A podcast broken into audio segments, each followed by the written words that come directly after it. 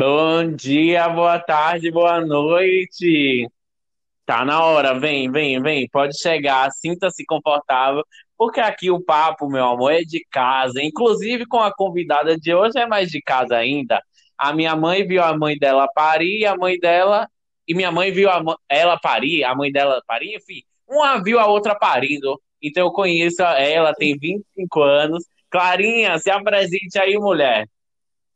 Oi, gente, bom dia, boa tarde, boa noite. Meu nome é Clara Silveira, eu tenho 25 anos, sou engenheira civil e gosto de falar que fui recém-formada da pandemia e sou daqui de Salvador. Como o Di falou, a gente já se conhece há muito tempo, desde que eu nasci, já que ele veio alguns meses antes de mim. E é isso aí. Com certeza, por isso que ela me respeita.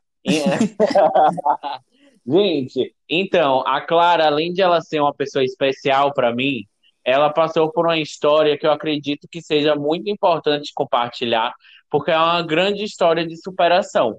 A Clara descobriu um câncer que ela vai compartilhar com a gente a história, mas foi uma história bem impactante mesmo. Clarinha, conte aí como é que foi. Conte a, a base, né, que você morava nos Estados Unidos e depois foi se mudando. Conte aí. Então, como o Di falou, eu descobri que eu estava com linfoma de Hodgkin aos 17 anos.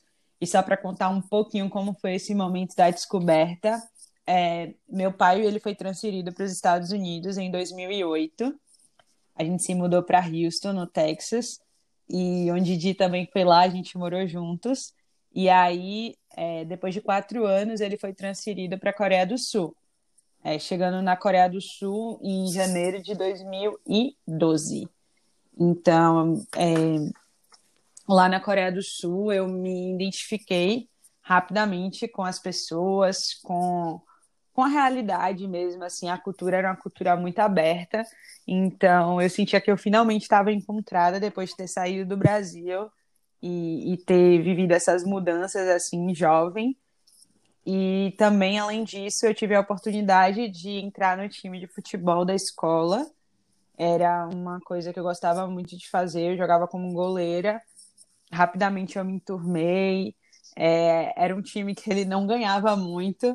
Então, quando eu cheguei, foi uma grande diferença, assim. Eu achei engraçado que eles falavam assim, nossa, você se joga no chão. E eu pensava, meu Deus, como é que uma goleira agarra sem se jogar no chão?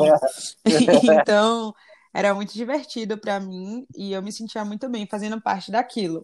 E aí, isso tudo para dizer que é, depois de dois meses e meio que eu estava lá na Coreia, fazendo parte do time, jogando é, toda semana, treinando diariamente, eu comecei. Eu tive uma gripe inicial, que eu não tenho uma memória muito forte, mas o que eu Uhum. lembro é que depois da gripe ficou um resquício que era uma tosse. E essa tosse, ela durava assim, durou por mais de mês, sabe? Era uma tosse seca, que vinha sempre no início da manhã e seguida de um enjoo. E era uma coisa muito estranha, porque eu não sentia mais nenhum sintoma da gripe, só essa tosse.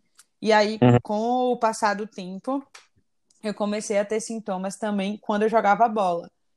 Então, é, eu ia para os treinos e aí, eventualmente, eu não me sentia muito bem. Enfim, e como estava durando já por mais de um mês, um mês e meio, a gente decidiu que era melhor ir no hospital. E aí fomos no hospital fazer exames. É, e, normalmente exames de rotina, né? Porque não tinha nada aparentemente errado. Só queria saber porque eu estava tossindo e tomar um antibiótico, talvez um pouco mais sorte. E a Sim. gente foi, fez os exames necessários, exames de imagem e voltei para casa. Eu lembro como se fosse hoje. Eu estava com minha mãe em casa, meu pai estava no trabalho. E aí me ligaram de tarde do, do hospital. Falaram, alô, tô falando com Clara. Eu falei, oi, sou eu sim. E lembrando que eu tinha 17 anos nessa época. E aí a, Uhum. a mulher que, que falou comigo falou assim, olha, eu tô te ligando porque o resultado dos seus exames é, deu a possibilidade de um linfoma e eu preciso saber se vocês vão vir aqui ainda hoje ou se vocês vão vir amanhã. E eu não fazia nenhuma ideia do que era linfoma. Eu estava sentada assim no quarto com o computador no colo e ao mesmo tempo que eu digitava com a mão linfoma para descobrir no Google o que que Aham. era que aquela mulher estava falando, eu gritei para minha mãe, eu falei assim: "Mãe, a mulher está aqui falando que eu posso estar com linfoma. A gente vai no hospital agora ou amanhã?" E aí, claro, minha mãe veio desesperada, porque ela já sabia o que era. Sim. E aí ela entrou no quarto e falou: não, a gente vai no hospital agora. E aí fomos no hospital. É, no primeiro momento, né, nesse dia, é, eu fiz mais alguns outros exames e tinha a suspeita de ser também uma mononucleose. Como esse exame de mononucleose deu positivo, os médicos, eles falaram, olha, é, você é muito jovem para ter um câncer, não é isso, seu exame de mononucleose está positivo, então a gente vai tratar para mononucleose e a gente vai fazer o acompanhamento, todo o acompanhamento necessário. E óbvio, Sim foi um susto muito grande, assim. Mas como a gente tinha outras respostas, a gente optou por é, seguir confiantes, né? Vamos seguir o que os médicos estão falando, eles são experientes, e a gente vai continuar esse acompanhamento. E aí, Sim. durante os próximos dois meses, eu fiz um acompanhamento bem próximo, assim, para a mononucleose. Os exames, eles apresentavam uma melhora significativa, e aí, nesse momento, surgiu a oportunidade de viajar junto com o time de futebol para o Japão. Uhum. E aí, nessa viagem, a gente ia passar uma semana toda lá num, num torneio. A gente foi para esse torneio. E aí, quando chegou lá no primeiro jogo, não fazia nem 20 minutos assim que eu estava jogando. Eu lembro que era um dia muito quente, estava muito calor. E Sim. aí, nesses 20 minutos, eu sentia um enjoo absurdo. Comecei a tossir, tossir, tossir, vomitar tive que sair do jogo e naquele momento eu falei, nossa, tem alguma coisa muito errada, né? Ou eu comi alguma coisa que não me fez bem ontem quando eu cheguei, ou então realmente tem alguma coisa errada comigo, porque não é normal eu me sentir assim. E aí durante uhum. aquela semana toda foi um período muito tenso para mim, porque eu estava distante da minha família, só com as minhas colegas de time e as técnicas, e ninguém sabia o que estava acontecendo. Só uma Mas das sua... técnicas. Ah. Você chegou, a sua família, sua mãe, seu pai, ficaram sabendo isso que você teve ou você só contou depois? Não, lá no, no dia que eu tive isso, tinha uma das técnicas que ela sabia de todo esse pré, né? Que tinha tido a possibilidade, que depois desistiu. E aí essa técnica minha falou: olha, você vai ter que falar para os seus pais, porque é uma responsabilidade muito grande você não falar. Então eu contei para os meus pais, e eles falaram: não, fique tranquila, a gente está fazendo um acompanhamento devido. Assim que você voltar, que era dali para uns quatro, cinco dias, você vai no, no hospital e a gente vai ver o que é que está acontecendo. E aí, tudo bem, apesar de eu ter ficado muito triste, porque eu não poderia participar do campeonato, eu não tinha muita noção do que poderia acontecer, né? Então, foi relativamente tranquilo, assim. Eu lembro que aconteceu uma coisa muito engraçada que acontece em filmes americanos de bombeiro, emergência, aquele barulho, aquela confusão. Eu estava sentada no quarto do hotel, todo mundo estava no campeonato jogando bola, e eu estava lá sentada assistindo série, e eu escutei aquele barulho, né? Eu falei assim: "Nossa, alguém está passando muito mal, teve um incêndio, qualquer coisa assim". E aí, uhum. tranquilo, aquele barulho sumiu. Do nada eu escutei batendo na porta assim. Aí eu fui olhar para ver quem era, era a minha técnica e um monte de bombeiro, porque elas uhum. estavam muito preocupadas com o que estava acontecendo, né? Então elas queriam uma uma noção assim, se eu estava morrendo ali ou se ia ficar tudo bem. E aí depois dessa desse episódio eu voltei para a Coreia e aí quando eu cheguei na Coreia, isso já fazia uns três meses que eu estava nessa ida e vinda de o que é que está acontecendo. Eu fui para o hospital e aí o médico falou, então Agora, é, a gente não tem mais como fugir, vamos ter que fazer uma biópsia, porque o quadro ele deu uma piorada, né? Tipo, os nódulos aumentaram, enfim, você voltou a se sentir assim, a gente vai fazer uma biópsia, vai fazer uma biópsia no pulmão, você, você vai ter que ficar internado aqui no hospital durante três dias, e aí uhum. a gente vai seguir e, e ver o que vai acontecer. E aí, como eu falei, a gente tinha morado lá em Houston, no Texas, e tinha um hospital lá muito renomado é, de câncer, né? O MD Anderson. E aí meus pais uhum. falaram: não, chegou a hora da gente fazer uma escolha, vamos para os Estados Unidos e vamos fazer todos os exames e tudo que for necessário lá. E aí, nesse momento, eu gosto de falar que eu senti uma coisa muito muito divergente, assim. Por um lado, eu estava muito angustiada de que fosse realmente aquele linfoma, que querendo ou não era um fantasma que vinha me acompanhando nesses meses de será que é aquilo que me falaram no primeiro dia ou não?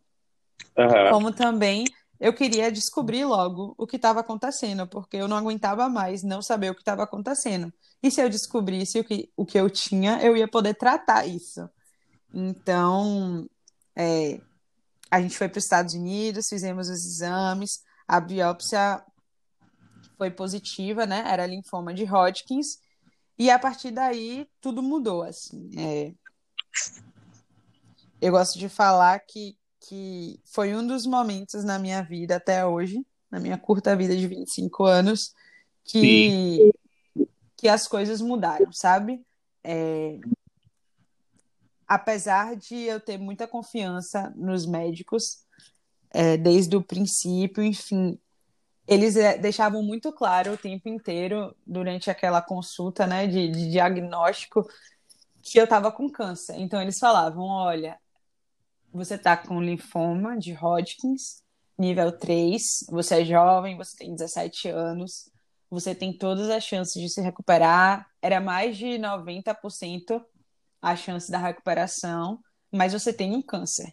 E eles frisavam muito nisso. E era muito difícil, né? Escutar isso aos 17 anos, Sim. vivendo uma ótima vida, jogando bola com meus amigos mas ao mesmo tempo o alívio de falar, nossa, agora eu sei ah. o que eu tenho, vou tratar. Sim. E aí, eu acho que uma das coisas que mais me ajudaram durante esse período foi que Maísa, que era uma amiga minha, você conhece ela, uhum. é, ela descobriu três meses antes de mim que ela estava com câncer de mama. Então, eu sempre olhava para Maísa e ela estava um passo na minha frente. Então falava, não, Maísa tá passando por isso, ela já começou o tratamento e ela tá bem. Ela continua a vida dela, ela vai pra faculdade, ela trabalha. Então, se ela consegue, eu também vou conseguir. E aí, nesse primeiro momento, é, foi muito desse sentimento, sabe? De que é assustador, é um câncer, mas eu vou passar por isso, vai ser tranquilo. Eu me sentia muito saudável, eu tinha muita energia. E eu falava, eu não tinha muita dimensão do que ia ser esse tratamento, apesar de eu saber, ah, são seis meses, ah, você vai fazer quimioterapia, ah, seu cabelo vai cair. Aquilo não dizia muito, muita coisa para mim. Eu só falava, cabelo de Maísa já caiu, ela tá linda, eu vou ficar linda também. É... Ela tá passando por isso e eu vou passar também. E foi assim nos primeiros três meses de tratamento. É... Eu tinha muita energia, eu me sentia muito bem, eu continuava frequentando a escola nos Estados Unidos diariamente, eu só não ia no dia que eu tinha alguma intervenção no hospital que fosse demorar mais tempo. Caso contrário, eu ia para a escola normal, porque nos primeiros uhum. três meses o meu corpo ainda estava muito forte, porque o que acontece com a quimioterapia é que mata tanto as células boas como as células ruins. Então, assim, uhum. no começo eu me sentia muito forte e depois minha energia se esgotou completamente. E aí, Sim. depois da terceira sessão, que foi exatamente no meio da minha, do meu tratamento, é, eu me senti muito mal, assim. Eu já vinha, na verdade, de uma, de uma fase difícil, onde eu não me reconhecia, tanto dos sentimentos mesmo que eu tinha. Eu sentia que eu estava vivendo uma vida paralela, que ninguém mais da minha idade vivia aquilo. E Sim. O fato de estar tá careca, né? Eu já estava careca nesse momento, não me abalava muito, apesar de que todas as pessoas à minha volta ficavam muito inseguros com isso. Uhum. Foi algo que em nenhum momento me, me abalou assim. Eu lembro que minha mãe, no início, antes de eu raspar a cabeça, ela comprou umas três ou quatro perucas diferentes para eu poder usar quando eu tivesse careca, né? Então tinha uma loura, uma de cabelo encaracolado, uma lisa e vários chapéuzinhos, vários lenços. E durante todo o processo de quimioterapia e até depois, que demora um pouco para o cabelo voltar, eu não usava muito isso, porque, um, eu não, eu não tinha problema com estar careca, sabe? Isso não uhum. era uma questão para mim em nenhum momento. Mas, além disso, usar aquelas coisas me coçava, ficava quente, era calor. Então, assim, eu pensava, pô, se eu não tô me incomodando e se eu não tenho muito como esconder o que eu tô vivendo das pessoas, porque tá na minha cabeça, as pessoas vão saber. As pessoas olham para uma menina de 17 anos careca, além disso eu tinha também o catéter no braço, ela sabe Sim. que tá passando por um tratamento, não é muito difícil de adivinhar. Então eu não tinha muito como dar voltas nisso. E eu falava, ó, eu vou assumir isso aqui. Então, assim, esse processo de aceitação foi super importante para eu conseguir lidar com todo o tratamento de uma maneira tranquila. Tranquila, né? Mas isso tudo até o terceiro mês. Porque no terceiro mês eu já não me sentia bem, e eu me sentia deprimida, eu sentia que eu estava vivendo uma vida que todas as pessoas da minha idade não estavam vivendo. Eu olhava uhum. para as pessoas que estavam na Coreia, né? Eu estava nos Estados Unidos. E eu olhava para aquelas pessoas que estavam na Coreia, se aproximando da graduação do ensino médio, desse momento de ir para a faculdade. E eu não estava acompanhando isso, porque eu estava lá nos Estados Unidos e parecia que a minha vida estava meio assim, pausa, sabe? Você não está vivendo nada, você só está vivendo essa doença. E além disso, eu estava me sentindo super fraca, porque a quimioterapia já estava fazendo efeito no meu corpo, os resultados já eram super positivos nesse momento de acompanhamento já era mais de 70% do, do câncer é, já tinha ido embora, sabe? Eu já estava me recuperando super bem, respondendo super bem ao tratamento, mas o meu corpo ele não estava mais aguentando a quimioterapia. E foi aí, nesse momento, que eu senti um baque muito grande. E foi aonde o medo da morte, que eu acho que é algo muito relacionado câncer e às pessoas que passam por isso, veio à tona para mim, sabe? Uhum. É, foi ali onde eu não conseguia mais ir para a escola. Eu ia para a escola e eu ficava sentada na cadeira assim. Meu Deus, que demore, mas quem não sabe, né? Nos Estados Unidos, você tem que mudar de uma Sim. sala para outra. E aí eu ficava sentada lá pensando: meu Deus, eu só preciso de mais cinco minutos aqui, eu só preciso de mais dez minutos aqui para eu não ter que andar de novo. E aí, nesse momento, eu falei: olha, não com essa maturidade que eu estou contando aqui e não com essa calma também. Obviamente, eu estava totalmente devastada, assim, mas no, na essência eu falei para os meus pais, falei, olha, eu não consigo mais ir para a escola.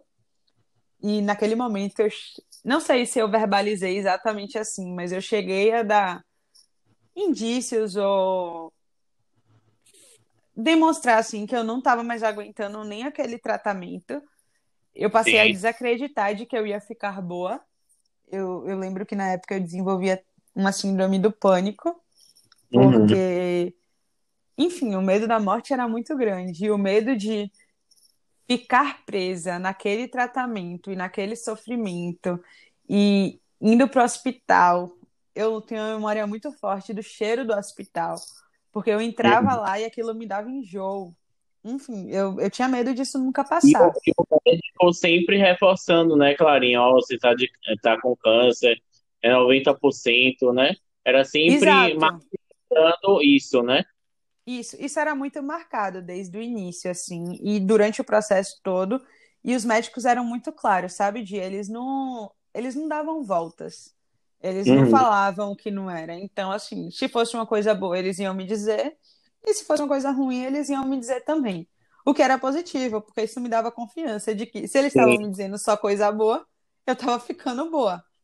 Mas nesse, nesse momento de crise, assim, vamos dizer, eles falavam: você tem que continuar, não tem como parar aqui. Não é assim. Você não escolhe que você vai parar aqui e que tá tudo bem. Você vai ter que continuar. Sim. E até me emociono, assim, a, a lembrar dessa fase, porque era muito difícil. Eu passei a fazer homeschool nesse momento. A professora ia lá em casa duas ou três vezes na semana para poder passar os exercícios, enfim, porque eu não tinha mais condição de ir para escola. É, uhum. Eu comecei a ficar mais tempo em casa, né, com minha mãe, então isso foi positivo, assim. Mas o que aconteceu, que foi uma das grandes chaves, durante o meu processo. E o porquê eu falo hoje, assim, para quem estiver passando por isso, quem tiver alguém próximo, alguém distante passando por isso, que as pessoas que estão à sua volta durante o tratamento são o que fazem a diferença, porque as pessoas que estão à sua volta impactam você de uma forma que às vezes você não tem nem noção, mas é exatamente o combustível que você precisa para manter a sua mente sã. Porque não é Sim. fácil você passar por isso, não foi fácil passar por isso aos 17 anos, mas a força que eu senti naquele momento foi assim indescritível. Surgiu uma campanha chamada uhum. Força Clara. Você fez parte? Isso Sim. é muito importante para mim, assim.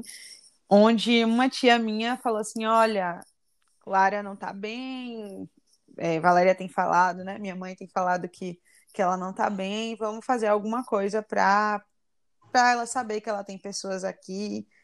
É, eu estava distante da família e dos amigos, né? Porque eu estava lá em Houston, tinha amigos de Houston, mas majoritariamente as pessoas que viveram a minha vida comigo estavam distantes e a minha família também.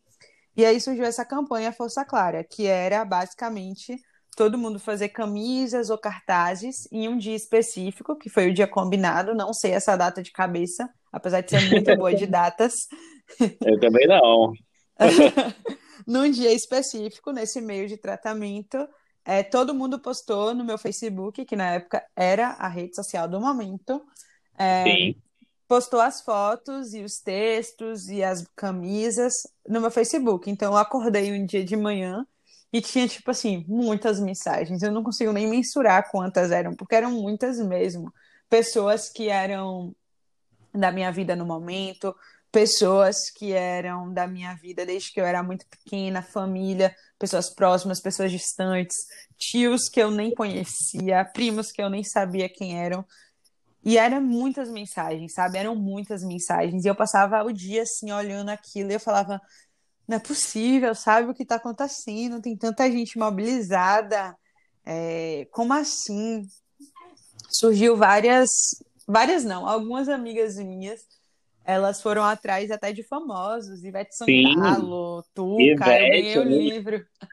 eu ganhei o livro de Diana Kine, que também tinha tido linfoma recentemente, autografado. Daniel cantou, enfim, era uma galera assim que eu falava assim, nossa, essa galera tá participando e fora essas pessoas que eram legais assim, né, pô, famoso e tal, tô, tô bombando, mas assim, meus familiares e meus amigos mesmo engajados Sim. em me dizer que era, eu acho que o, o, a, o grande chance assim, da campanha em me dizer que eles estavam ali comigo. E aí, depois dessa campanha, durante essa campanha, na verdade, porque eu recebi foto e mensagem por muito tempo. É, eu falei, nossa, beleza. E isso é isso, né? Eu falo hoje, mas não foi assim tão claro, mas foi como aconteceu. É, é. Aquilo ali foi o meu grande combustível para falar, ok, tá sendo muito difícil, tô me sentindo super mal, mas tem pessoas do meu lado tem uma rede de apoio que eu posso confiar. Tem pessoas que talvez não estão passando por isso fisicamente, porque o corpo, quem está passando e quem está sentindo sou eu. Mas assim, Sim. tem gente, e era muita gente, que está vivendo tudo comigo, sabe? Principalmente minha mãe, minha irmã e meu pai, que eles só não viviam aquilo físico, mas eles passavam por todas as dores, por todos os medos, por tudo. Uhum. E aí, a partir dali, mudou mais uma vez para mim, porque eu sabia que eu tinha essas pessoas, eu tinha a Maísa mais uma vez um passo à frente de mim, chegando super perto de terminar o tratamento, e eu tinha a partir dali uma mente muito mais fortalecida para falar, eu consigo passar por isso. Não vai ser uhum. fácil. Ali também eu percebi que eu podia reconhecer as minhas dores, sabe, Di? No sentido de Sim reconhecer que eu não dava conta mais de algumas coisas que antes eu dava e que eu não precisava me mostrar forte para as pessoas, que eu não precisava colocar essa máscara, porque as pessoas estavam ali independentes. Então, assim, foi um uhum. passo muito importante para a minha cura. E aí, Sim, a partir daí. Você mostrou a cara real, né? Como Exato. é que você está indo de verdade e pronto. Exato. E era muito louco, porque assim, até aquele terceiro mês, aquele ponto específico de que tudo ficou muito difícil, eu me sentia muito bem. Assim, na minha cabeça eu estava ótima. E eu não fui percebendo as pequenas coisas que iam me tirando do eixo, sabe? Então, assim, Uhum. eu pude me mostrar totalmente vulnerável, eu pude falar o que eu estava sentindo e as pessoas abraçavam isso, as pessoas fizeram questão, todas, de estar muito mais próximas depois da Sim. campanha Força Clara. E isso foi o que me deu muita força mesmo. Uma campanha de força que me deu muita força para terminar o tratamento. Os, os últimos três meses de tratamento também não foram fáceis.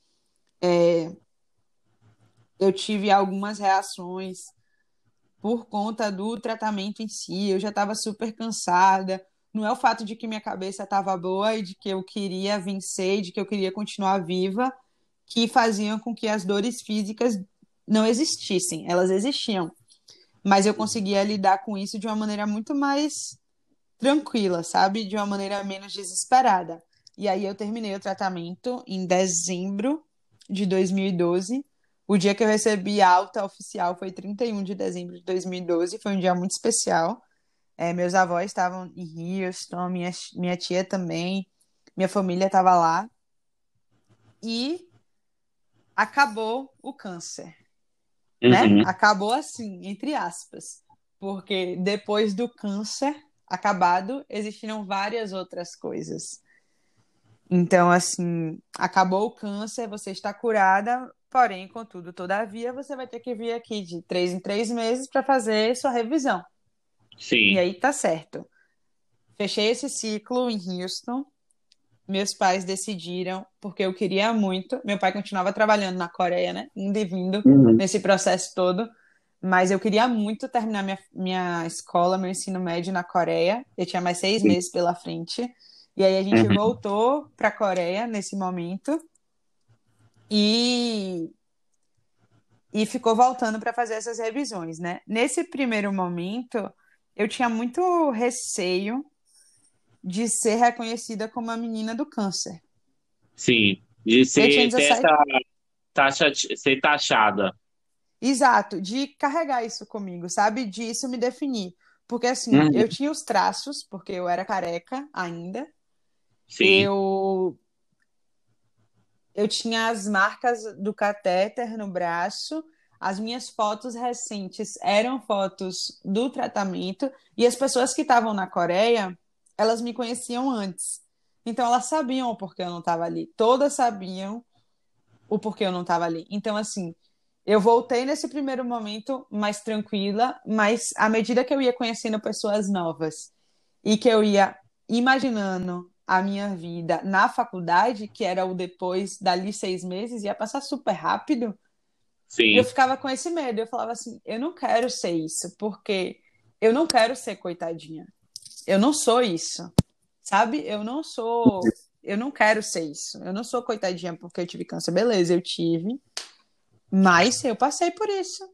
Isso. E assim- Foi uma parte da minha vida, porém é o passado. Agora é Clara. Exato. Exato.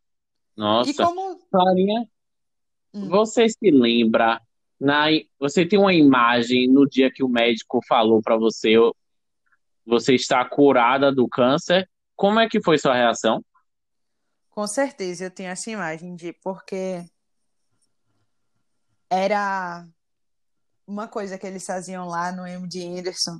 Quando a pessoa terminava o tratamento, tinha um sino e você tinha que Uhum. tocar esse sino para dizer que você estava curada, né? Era uma coisa simbólica, mas era muito forte. Eu tinha vivenciado uma vez com uma outra menina que eu não conhecia, estava passando por um tratamento. E aí eu fui para essa última consulta. Meus médicos sempre foram muito realistas, como eu falei desde o início. E eles falavam, Uhum. a chance de na última sessão você estar curada é enorme, mas a chance disso não acontecer existe. Então não foi uma ida ali com certeza de que tá tudo massa, sabe? Era uma ida Você ali tava- Estava ansiosa? Muito, extremamente. Eu vomitei no É. caminho antes de chegar lá, de nervosismo mesmo. Porque era uma ida ali. Espero que esteja tudo bem, mas eu pensava assim, ok, consegui minha energia até aqui, mas e depois, se eu precisar continuar? Vou tirar da onde? Sim. E aí Aham. eu lembro que ele me mostrou os exames, assim, a imagem, né? que antes era muito comprometida e não estava mais.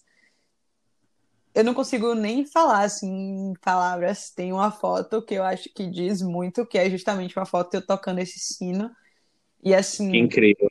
Foi um momento muito incrível, assim. Foi, foi o, o selo, assim, sabe? O carimbo de que você passou por isso. E o que vem depois é, é você quem vai dizer. O câncer não é Sim. mais quem vai dizer seus próximos passos, assim, sabe? Uhum. Foi muito importante Aí esse eu... momento.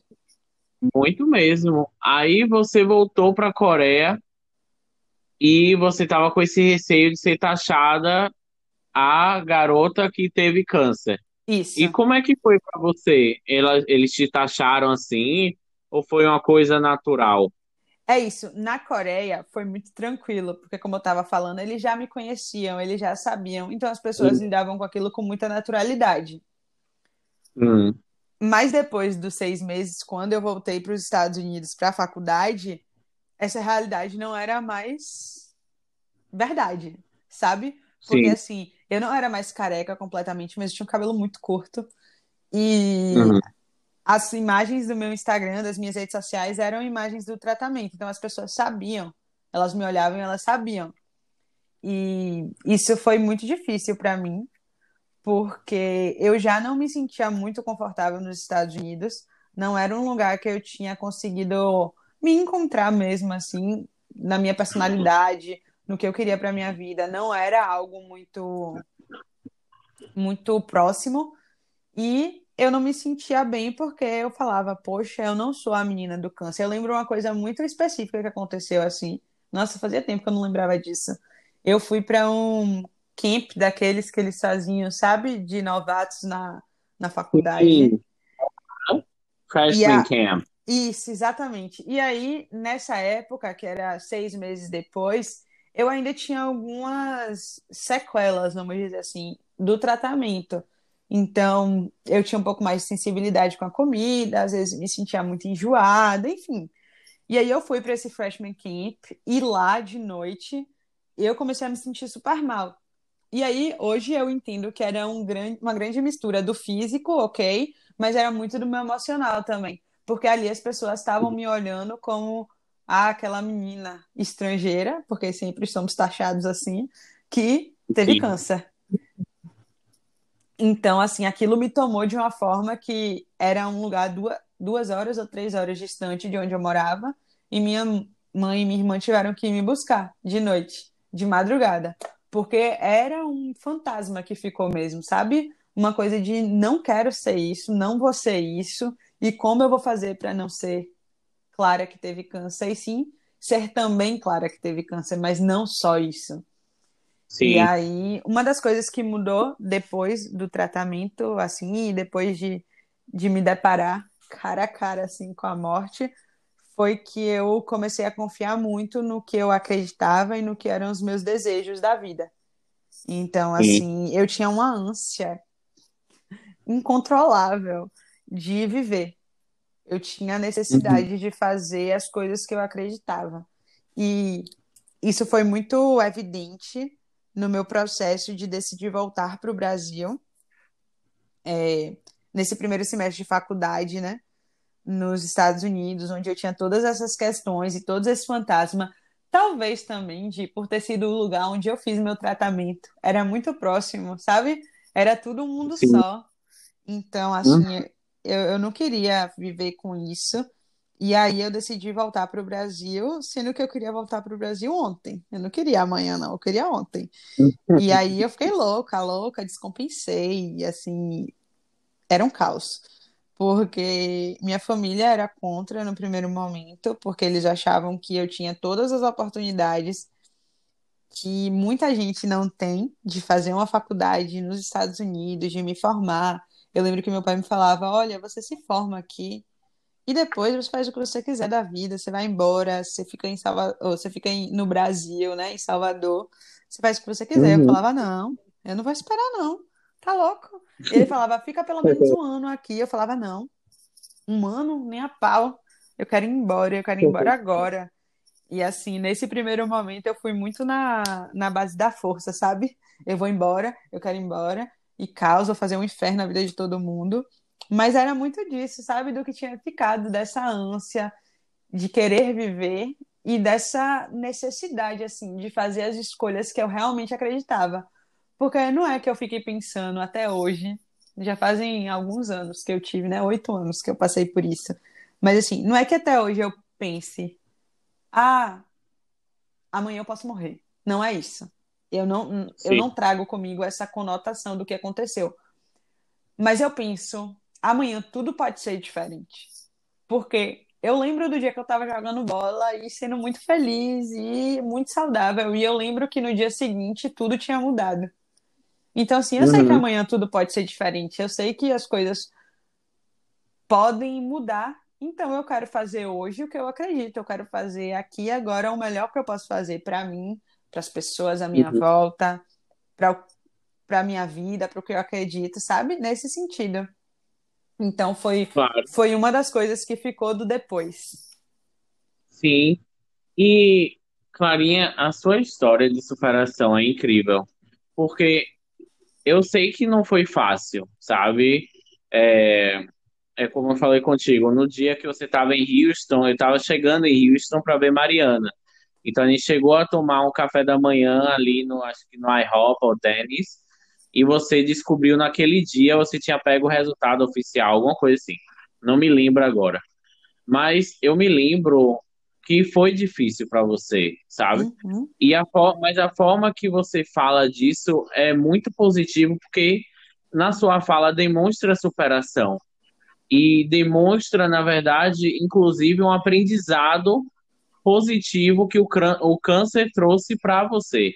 E era exatamente isso, né, que seria a minha última pergunta para você, seria assim, o que é que você diria para uma pessoa que ou descobriu um câncer, ou que tem alguns receios, medos na vida. O que, é que você diria para essa pessoa assim? É... Nossa, que difícil. Acho que eu diria algumas coisas de é, não é fácil. Eu gosto de deixar isso bem claro, porque eu falo de uma maneira muito positiva, como você mesmo acabou de dizer, mas é porque eu tenho essas memórias muito positivas. Não porque foi uma fase fácil, mas porque foi uma fase de muito aprendizado. Foi uma fase onde eu reconheci que eu era uma pessoa muito amada e muito querida, que eu descobri uma força interior que eu não sabia que existia aos 17 anos e que eu tive que lidar cara a cara com o vai o racha, sabe? Então, uhum. o que eu diria para alguém que está descobrindo isso é: não é fácil, mas você vai passar por isso amanhã pode ser difícil, depois de amanhã pode ser difícil, mas confie nas pessoas que estão à sua volta, confie nos seus médicos, acredite na força que você queira acreditar, se for Deus, se for os orixás, em quem você acreditar, acredite.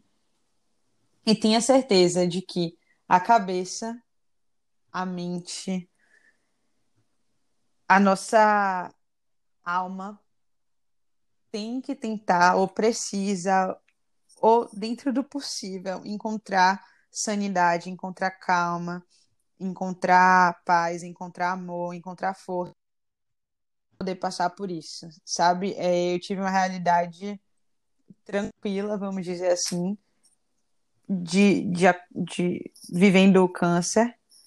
E eu falo de uma maneira tranquila, mas não é fácil.